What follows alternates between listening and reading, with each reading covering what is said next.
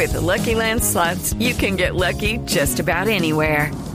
This is your captain speaking. Uh, we've got clear runway and the weather's fine, but we're just going to circle up here a while and uh, get lucky. No, no, nothing like that. It's just these cash prizes add up quick. So I suggest you sit back, keep your tray table upright, and start getting lucky. Play for free at LuckyLandSlots.com. Are you feeling lucky? No purchase necessary. Void where prohibited by law. 18 plus terms and conditions apply. See website for details.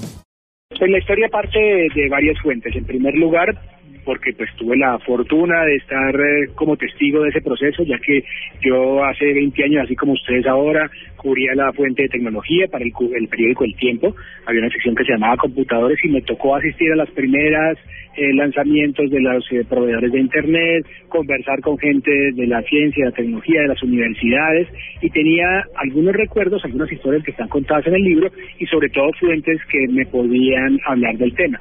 Pero más recientemente, eh, tenía que dictar clases en, en algunas universidades del país y buscaba literatura, buscaba registros históricos sobre el tema y me di cuenta que no había, así que pues tuve que lanzarme a hacerlo, comencé entrevistando, yo siempre digo que la primera entrevista que hice, la hice cuando James Rodríguez era un modesto jugador suplente del Mónaco, para que hagan las cuentas de hace cuánto comencé, Eh, y luego de 18 meses, eh, eh, 35 entrevistas, consultas en libros, en eh, archivos digitales, archivos físicos, en fin, un montón de, de pesquisa, pues logré eh, escribir este libro y pues aspiro a que la gente lo perciba como un aporte a la historia de la tecnología en este país.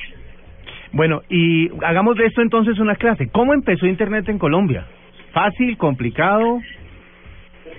Sí, digamos que existía el interés sobre todo en las academias, en las universidades, en particular cuatro universidades del país, que son la Universidad de los Andes, la Universidad Nacional, EAFIT, el Medellín y la Universidad del Valle, el interés de acceder a las redes académicas, que todavía no eran Internet, sino sobre todo había una red académica que se conocía como Bitnet.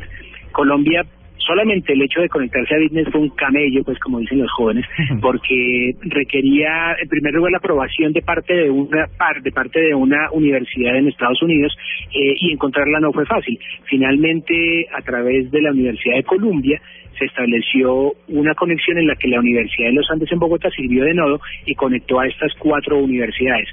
Todavía no era Internet. ¿Qué significa eso? Que, que eran unas pantallas oscuras, llenas de códigos. Ha- Haga usted de cuenta, no sé si han visto la película eh, de Matrix, que Sí. eran unas pantallas en las que circulan por ahí números y letras. Algo así eh, de ese estilo eran las pantallas en ese momento. No había gráficos, no había iconos. Y luego, hacia 1992-93, cambian los protocolos de conexión de Internet, se adopta el, eh, perdón, los de Bitnet, se adoptan el protocolo TCP/IP, que es el que después eh, se convertirá en el estándar, los ladrillos, digamos, con los que está construida la, la red de Internet. Recientemente pasó por nuestro país Vinton Cerf, que fue el que se inventó Sí. ese, ese protocolo, ese, ese lenguaje, y, y eso obliga a, a las universidades a modificar sus protocolos y se dan cuenta que existe una cosa llamada Internet, que ya en Estados Unidos era conocida, pero aquí apenas, si acaso, se estaba eh, experimentando. La otra historia es que no solamente el tema técnico, sino es sobre todo el tema de costos. Lo, en esa época eh, había un monopolio de las telecomunicaciones en Colombia y la única empresa que podía suministrar ese tipo de conexión a una red digital era Telecom, la empresa estatal de telecomunicaciones.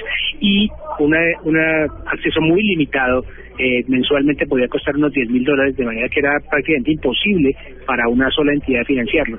La historia, como se con- eh, se convenció al Estado colombiano de financiar a través de conciencias esa esa conexión es una historia de no de meses sino de años. Y finalmente en 1994 y luego de una serie de anécdotas que se cuentan en el libro eh, el 31 de mayo es la fecha como oficial, el 31 de mayo del 94, cuando finalmente se crea una corporación de ciencia y tecnología llamada Internet, que se convierte en el primer proveedor de acceso a Internet eh, para las universidades colombianas, y más o menos al mismo tiempo, tal vez unos eh, días o, o- semanas antes, Telecom, por su lado, logra la conexión para venderla como un negocio al consumidor final. O sea que ya estamos cumpliendo, cumplimos el año anterior 20 años de tener internet como tal en nuestro país. Bueno, pues eh, todas estas y muchas más historias están en este libro. Ya estás tejiendo la red, un libro de Julio César Guzmán que pues se tiene que ver con eh, todo lo que, toda la historia de Internet en nuestro país. Julio César, muchísimas gracias por estos minutos aquí en la nube. Muchísimas gracias a ustedes y espero que compartan sus historias no solamente a través del libro, sino a través de un sitio web que hemos abierto cuya dirección es muy fácil, www.juliocesarguzmán.com.